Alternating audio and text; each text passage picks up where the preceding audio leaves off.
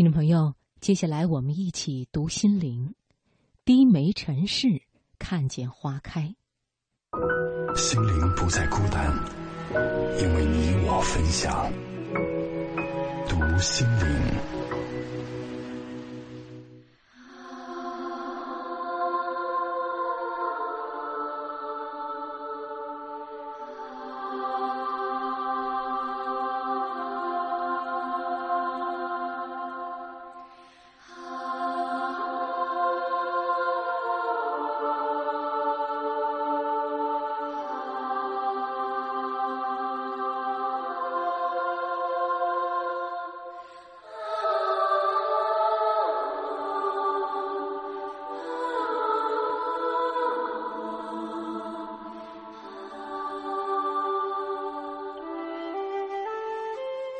唐代画家周昉的名画《簪花仕女图》，工笔重彩，让人惊艳不已。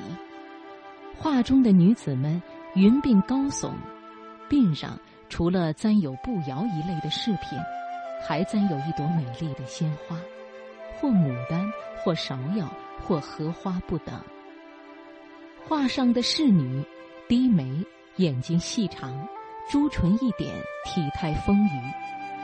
盛装的侍女，或拈花扑蝶，或戏鹤斗犬，生活安逸懒散。我注意到一个特点：即便是嬉戏，画中的女子大多也是低眉顺眼，不悲不喜，安详从容，自有一种温婉平和的底蕴在其中。很喜欢“低眉”这两个字，仰视。自有一股世俗的媚态，俯视自有一股狂妄的自大，斜视自有一股傲慢的轻狂，横视自有一股无知的漠然。唯有低眉，是一种和顺，是一种柔软，是一种淡然，是一种胸怀，内敛、沉静、自然，却自有一股绵厚的力量。弹琴的女子是低眉的。弹琴的女子大多颔首低眉，十指纤纤，行云流水般的音符便从指尖潺潺流出，琳琳琅琅，铮铮入耳。时而小桥清流，温婉细长；时而和风煦日，岁月静美；时而悠悠怨怨，如泣如诉。时而铁马冰河，惊天动地。弹琴的女子自有一股风流妩媚的神韵，神态随琴音行走，如落花随流水，水流弯急便蹙眉，静水深流便安详。一举手一投足，意韵十足。恋爱中的女子是低眉的。作家张爱玲爱上了一个男人，变成了一个低眉的女子，一直低，低到尘埃里。然心里却是欢喜的，心甘情愿的为那个人做这做那，做着他能做的一切。可是到头来，那个男人并没有因为她的低眉而与她生死契阔，白首偕老。烟花般璀璨的爱，寂灭之后，留下无尽的虚空。低眉世间，猥亵余生。悲凉吗？不得而知。各种感受，冷暖自知。最是那一低头的温柔，不知是徐志摩笔下哪个娇羞如花般的女子。轩窗前，花架下，春风里。低眉回首间，几分娇怯，几分温柔，几分温婉，几分含蓄。菩萨也是低眉的。金刚怒目，菩萨低眉。金刚怒目为降服恶人，菩萨低眉是在倾听世间的千种哀音。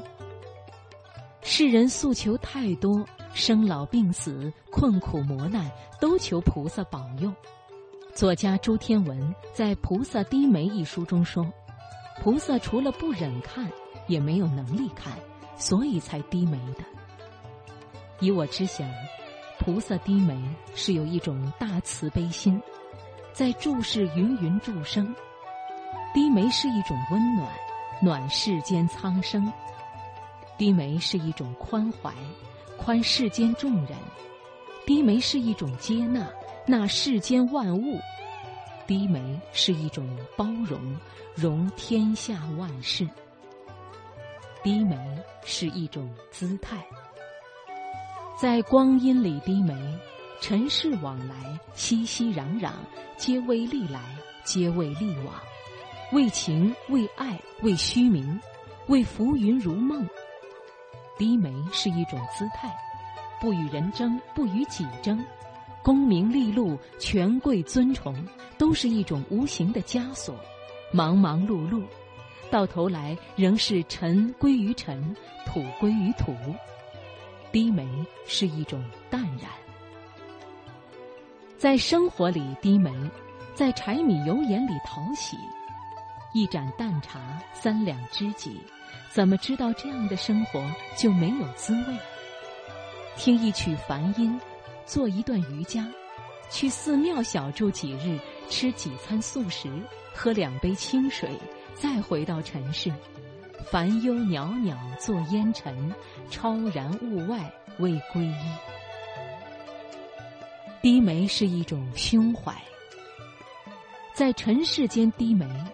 那些念念不忘的恨，那些此生不渝的爱，那些让你寝食不安的牵挂，那些让你无时无刻都挂怀的琐事，此时此刻，觉得至深至痛，觉得一辈子都无法原谅。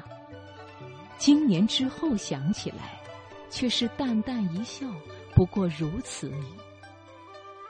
一转身就是一辈子。还有什么放不下的？一转身就是一生，还有什么舍不得的？做一个低眉的女子，花开随喜，花落不悲。